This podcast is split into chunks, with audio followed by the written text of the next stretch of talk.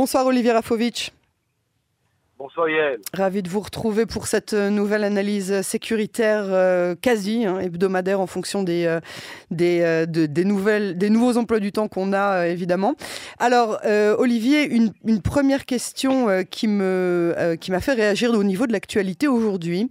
On apprend que Tzal arrête bien évidemment un nombre très important de gens qui sont affiliés au terrorisme, mais on apprend surtout que beaucoup d'entre eux se rendent eux-mêmes aux euh, soldats de Tzal euh, à l'intérieur de la bande de Gaza. Racontez-nous cette euh, nouvelle tendance.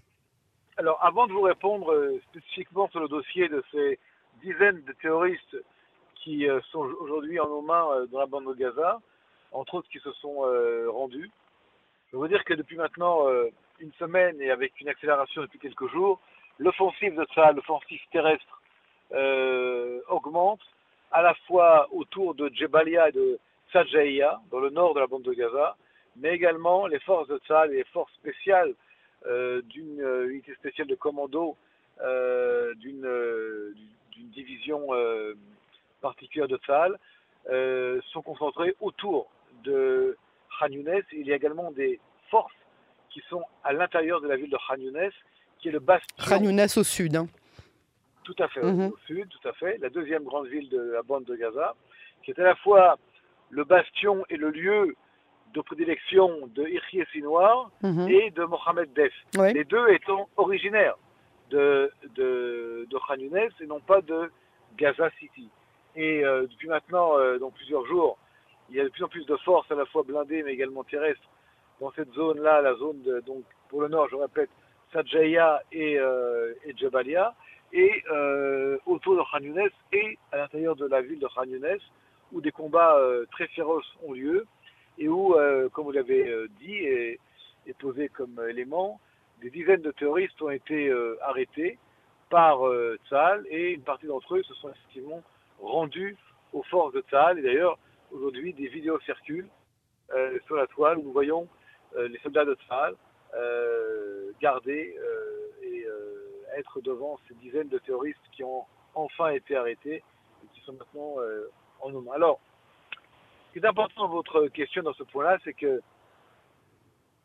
très longtemps, en fait, dans ce combat entre le Hamas et Tzal, euh, la presse internationale et le monde voient très souvent des images vues du ciel où on voit des bombardements d'objectifs euh, du euh, Hamas dans la, bande, dans la bande de Gaza, pardon, on voit des, des buildings qui sont explosés par les bombardements qui visent donc le, le QG du Hamas ou des, tunnels du Hamas ou des centres de commandement de contrôle du Hamas, mais rarement on a vu en fait des corps des terroristes du Hamas ou alors des Hamasnikim, des membres du Hamas, véritablement arrêtés par ça. Or aujourd'hui, une des premières fois où enfin on peut voir euh, des vidéos très claires euh, où les terroristes ah sont, euh, se rendent activement. Se rendent activement, sont aux mains de, de, de et ça c'est la preuve euh, la plus claire que le Hamas aujourd'hui, dans une partie euh, des combats, préfère se rendre plutôt que se battre. Et c'est une victoire, en tout cas, de, l'image euh, pour Tsahal, de voir ces terroristes du Hamas aux mains de Tsahal.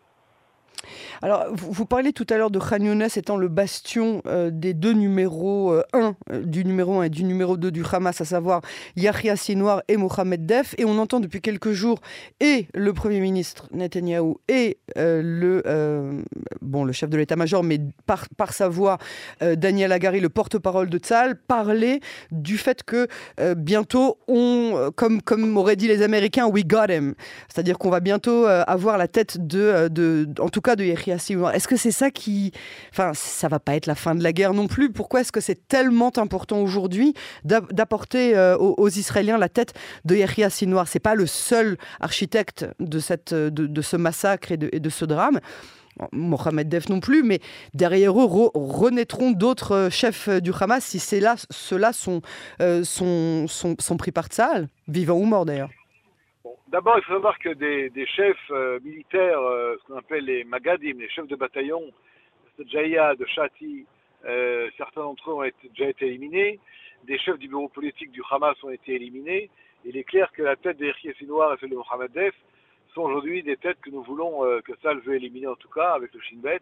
parce qu'elle représente à la fois les cerveaux des, massacres du 7 octobre en, Israël et, véritablement le symbole du mouvement terroriste Hamas, de l'armée terroriste du Hamas dans la bande de Gaza. Et il est clair que leur élimination euh, ciblée, leur disparition, euh, annoncerait en tout cas euh, la fin du Hamas en tant qu'organisation structurée, organisée dans la bande de Gaza, et serait un choc. Vous pensez qu'il n'a pas prévu sa succession, le Yahya Sinoir il sait, très bien, il sait très bien que c'est une question de temps. Je veux dire, il ne faut pas être devin pour savoir que le jour où il se fera attraper par Tzal, on n'en parlera plus. Donc autant, si vraiment c'est l'organisation du Hamas qui est importante pour lui, plus que les bijoux apparemment, bah, il devrait peut-être préparer sa succession. Moi, c'est ce que je me serais dit si j'étais. Alors, alors, où nous parlons, on ne va pas faire dans la prophétie ou dans la prospective demain après-demain, on va faire dans ce qu'il y a aujourd'hui. Aujourd'hui, il y a Irsi Sinoir, le chef suprême du Hamas dans la bande de Gaza, et euh, Mohamed F, qui mènent les combats, qui ont mené les massacres, qui ont préparé tout cela, qui ont fomenté tout cela, et qui vont être éliminés, qui vont être, euh, espérons-le, éliminés. Est-ce que ce serait la fin des combats? Euh, peut-être, peut-être pas. Hmm. On ne sait pas pour l'instant à l'heure où nous parlons. Il est clair qu'un des buts d'Israël, du Tzal, dans cette bande de Gaza, c'est d'éliminer les capacités militaires du Hamas, d'éliminer les chefs du Hamas. Et ceci est extrêmement important, encore une fois, tout en gardant à l'esprit qu'il faut ici non pas euh, de la retenue, mais surtout de l'humilité dans cette guerre. Oh oui, chose qu'on n'avait pas avant. Hmm. toute la force, mais ne pas rentrer dans l'euphorie, dans un enthousiasme, tant que les choses ne sont pas faites. Un autre sujet qui nous intéressait au sujet de la bande de, Gaza, ce sont euh, tous ces mouvements euh, humanitaires que l'on voit hein, pour, euh, pour la population elle-même. Alors, c'est un point extrêmement important, Yael, qu'il faut absolument expliquer parce que la communauté internationale, en particulier les Américains, demandent à Israël de faire tout pour essayer de maintenir euh, la population de Gaza en dehors des combats, en tout cas de tout faire pour l'informer de comment se comporter pour ne pas être impliqué dans les combats. Et Israël a mis un point d'honneur depuis maintenant quelques temps à améliorer le système d'information et surtout à, euh, à, faire que la population palestinienne de Gaza euh, du, nord, déjà qui, maintenant au sud, mais également soit épargnée hein, au maximum. Tout à fait. Et de Khan Younes ne soit pas dans les combats. D'ailleurs, à la fois des, des, comment dire, des coups de téléphone ont été faits à la population de Gaza euh, Sud, des tracts ont été euh, lancés par l'aviation israélienne et des SMS ont été transmis, tout ça par centaines de milliers, par millions euh, de, de, de, SMS. Des dizaines de milliers de téléphones ont été également faits, des, des, coups de téléphone à des gens pour leur indiquer où aller, ou ne pas aller, pour ne pas être dans les combats. Et en fait, même si euh, certaines ONG crient que ceci ne marche pas. La bonne majorité des Palestiniens sont dans des zones euh, dites protégées, comme la région de Moassi, et en fait préfèrent quitter les zones de combat plutôt que d'être blessés. Le Hamas c'est de vendre un narratif euh, différent, un narratif opposé à tout cela, mais c'est une guerre véritablement dans la guerre, une guerre d'influence, une guerre de, communication. Mhm. malheureusement, beaucoup d'ONG participent à cette guerre-là, malheureusement pas avec nous, mais avec avec le Hamas, euh, en accusant Israël de tous les maux, comme si Israël avait l'intention, la volonté de déplacer des populations pour rien, alors que c'est le contraire tout à fait qui est ici mis en place. Mais il me semble malgré tout qu'Israël a réussi à faire que les populations de Gaza soient mises en dehors des combats. Alors Olivier, on parle beaucoup euh, euh, de, des combats qui se passent en ce moment du côté sud, donc vers la, au sein même de la bande de Gaza, mais on n'oublie évidemment pas le front euh, qui, euh, qui est euh, actuellement très très très important aussi au nord du pays, donc au sud Liban contre le Hezbollah. Aujourd'hui, un mort, un Israélien a été tué dans le nord d'Israël, dans la région de Matat, touché par un missile anti-char du Hezbollah. Un incident très grave qui montre la gravité de la situation, qui montre la sensibilité de la frontière entre le Liban et, Israël et surtout l'implication militaire euh, du Hezbollah contre Israël. Et euh, ce sont des dizaines d'incidents tous les jours, avec des tirs de missiles anti-chars qui provoquent des blessés, et là aujourd'hui un mort. Et euh, il faut savoir qu'Israël a aujourd'hui lancé un message très clair, que si le Hezbollah continue ces incidents, si le Hezbollah ne revient pas comme c'est fixé par la résolution du Conseil de sécurité des Nations Unies 1701 et 1702 au nord euh, du fleuve Litanie, de la région Litanie, eh bien, c'est la guerre que Hezbollah amènera au Liban avec les risques extrêmement graves de réaction israélienne contre cette situation qui est pour nous aujourd'hui intenable.